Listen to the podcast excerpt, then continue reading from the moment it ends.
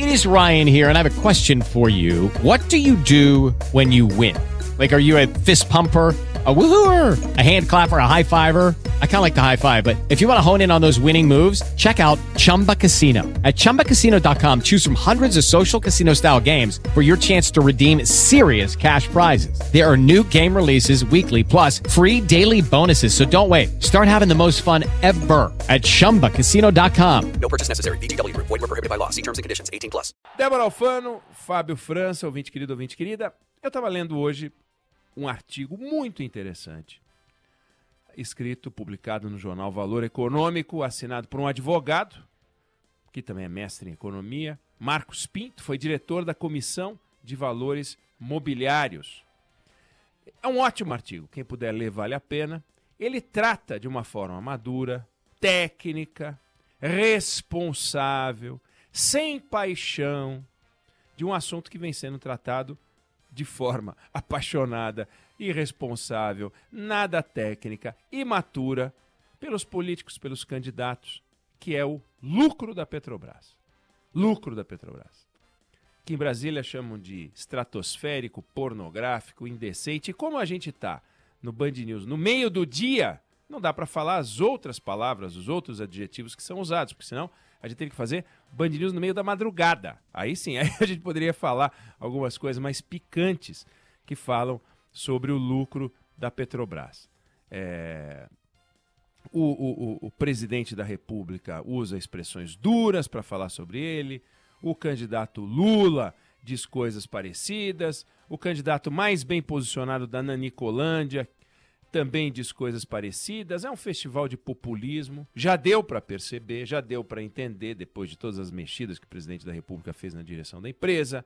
Trocou até dois ministros, aliás, colocou um segundo ministro das Minas e Energia, que o governo está enlouquecido com os reajustes no preço dos combustíveis, com os efeitos que esses reajustes têm sobre a inflação e sobre e com os efeitos que a inflação tem sobre a chance dele se reeleger. É o tal negócio. A Petrobras produz petróleo, mas também produz ou pode produzir um revés eleitoral para o presidente da vez hoje, Bolsonaro. Então, uh, já deu para perceber também, pelo que a gente escuta, que se o Bolsonaro não se reeleger, essa novela não vai parar, essa briga vai continuar, porque o candidato que aparece em primeiro lugar nas pesquisas, que é do PT, também fala intervenção e chega a chamar o presidente Bolsonaro de covarde por não ter feito nada muito concreto até agora. Bom, e o que diz o advogado Marcos Pinto, ex-diretor da Comissão de Valores Imobiliários, nesse artigo a que eu me referi?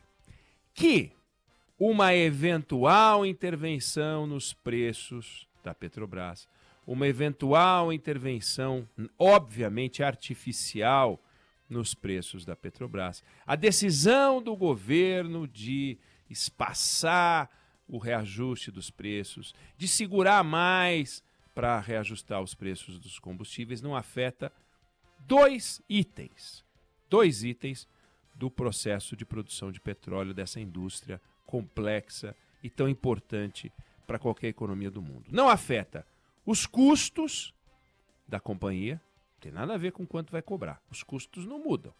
O custo administrativo, o custo de pagamento de pessoal, o custo para extrair um barril de petróleo, todos os custos da companhia não seguiam pelo preço final, seguiam pelos custos. Quanto custa você ir lá furar e tirar? Tanto, não vai mudar pode mudar, se melhorar a eficiência, mas não tem nada a ver com o preço final cobrado pelo barril de petróleo, pelo preço final cobrado pelo barril de um refinado. Não muda nada. São os custos da economia, da, da, dessa indústria, dessa empresa. Não mudam. Não mudam. Então, esse preço, lembra o autor do artigo, Marcos Pinto, não muda. Não tem nada a ver com o preço. E tem outra coisa que não muda, que é o preço internacional do petróleo. Isso não muda. A Petrobras pode resolver vender o, o, o diesel a R$ reais, a gasolina a R$ reais, que o preço internacional lá fora vai continuar sendo o mesmo. Não importa. Ah, mas eu resolvi entregar de graça. Não, não vai mudar o preço internacional, como não muda o preço internacional de nenhuma outra commodity, porque não é o governo que controla, não é o governo brasileiro que vai definir quanto vai ser o preço internacional. Preço internacional é preço internacional, negociado lá fora. Esse preço não muda. Então, os custos da empresa não mudam e o preço do petróleo praticado lá fora também não muda. Então, se você vai tabelar o preço ou não, se você vai mandar espaçar os aumentos ou não, não vai mexer nos custos, não tem nada a ver uma coisa com a outra. Se o governo quer vender mais barato ou mais, caro, o preço internacional não vai mudar. Bom, hoje o lucro da empresa vem do resultado dessa contabilidade. Você pega o preço internacional, subtrai os custos da empresa e sai lá o ganho da companhia. Preço internacional menos o custo da empresa. Grosso modo, não é assim tão tosco, mas é, é assim. Aí diz o autor do artigo, diz Marcos Pinto, vai lá o governo e resolve controlar o preço. Vamos controlar, vamos controlar de alguma forma, vamos espaçar, vamos segurar os aumentos, vamos subsidiar, não, não importa. O lucro, que hoje é entregue para os acionistas, sendo o principal acionista o Estado brasileiro, não vai mais aparecer no balanço da empresa dessa forma. Por quê? Porque você vai pegar esse dinheiro, que não vai mais ser lucro, e vai distribuir para os compradores de combustível. Você vai segurar o preço. Então, quem comprar mais combustível vai ter mais benefício. Quem comprar menos combustível vai ter menos benefício. Se os preços são reduzidos na força e não no mercado, são os consumidores que mais compram que vão receber mais benefício e não o dinheiro que vai para os acionistas, que hoje o maior beneficiário é o Estado. Mas esse dinheiro existe, ele não muda. Muda o destinatário, muda quem vai receber.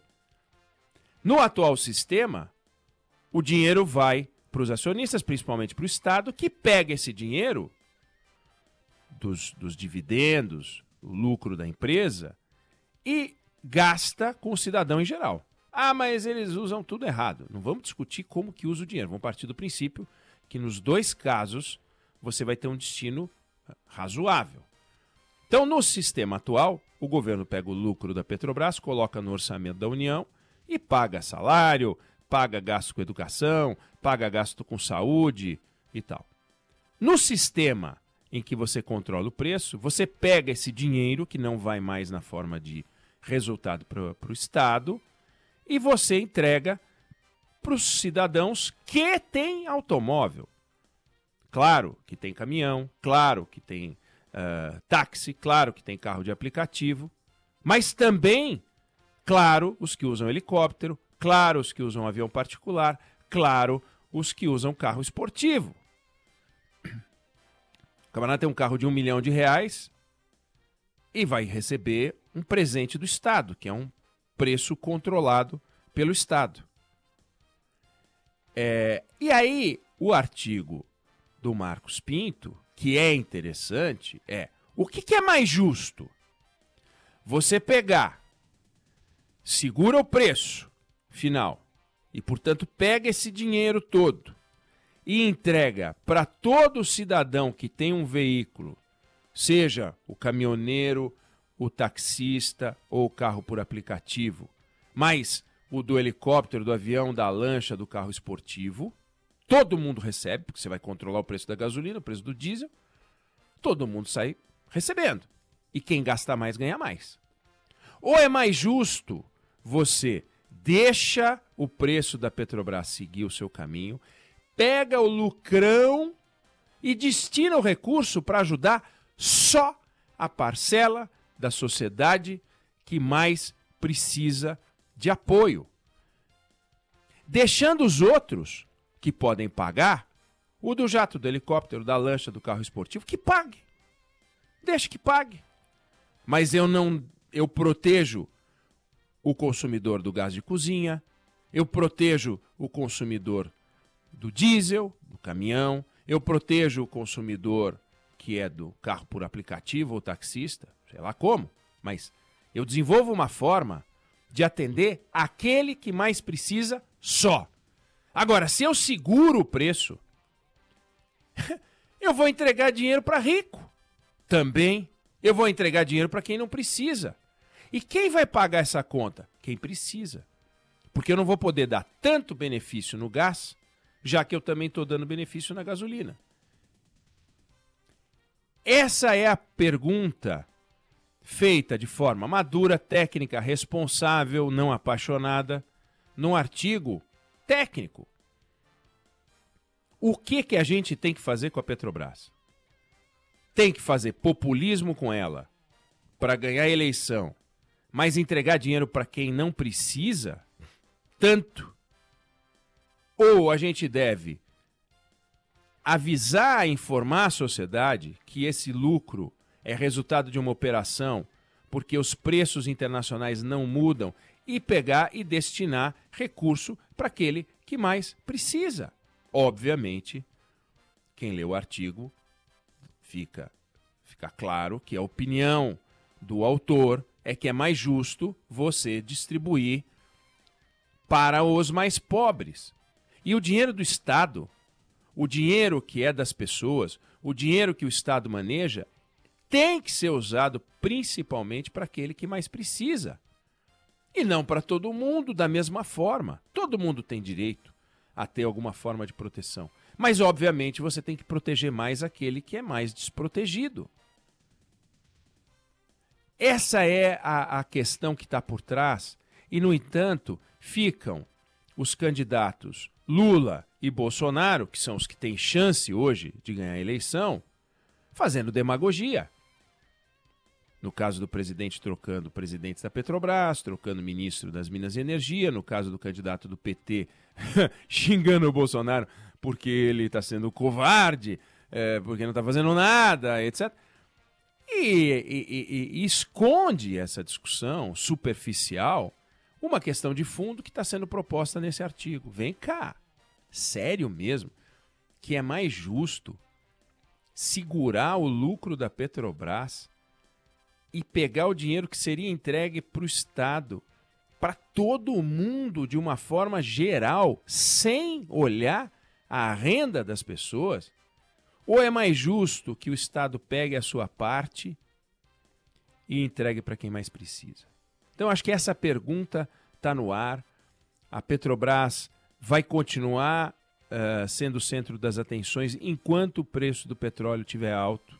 E quando o preço do petróleo, ou no, no momento em que o preço do petróleo está alto e continua a subir, ele pode subir, essa discussão vai aparecer acompanhada de uma outra, lateral, mas vai ser acompanhada, que é do buraco que se vai abrir e que depois alguém vai ter que aportar dinheiro. Adivinha quem é que vai ter que aportar dinheiro? Quem coloca dinheiro na empresa? O acionista. Quem coloca mais dinheiro na empresa? O maior acionista. Então, nós que somos os financiadores do Estado brasileiro, poderemos, como fomos no governo Dilma, de forma irresponsável, segurou os preços e a gente foi chamado a cobrir o maior buraco é, corporativo do mundo. A empresa virou a empresa mais endividada do planeta Terra. Por graça, Foster, né? Por graça é, da Dilma Rousseff. Então, é um debate maduro, ele tem que ser cuidadoso, tem que ser responsável, e esse artigo de hoje, ele ajuda a gente a pensar. Ele provoca, mas é, é, é provocando, é mexendo com os neurônios que a gente consegue olhar para as coisas de uma forma não apaixonada. Na paixão a gente fala, baixo lucro, esse lucro é indecente. Mas quando você para para pensar, você fala, hum, será mesmo? E esse artigo ajuda a gente a pensar sobre isso. It is Ryan here, and I have a question for you. What do you do when you win? Like, are you a fist pumper, a woohooer, a hand clapper, a high fiver? I kind of like the high five, but if you want to hone in on those winning moves, check out Chumba Casino. At ChumbaCasino.com, choose from hundreds of social casino style games for your chance to redeem serious cash prizes. There are new game releases weekly, plus free daily bonuses. So don't wait. Start having the most fun ever at ChumbaCasino.com. No purchase necessary. Group. Void were prohibited by law. See terms and conditions. 18 plus.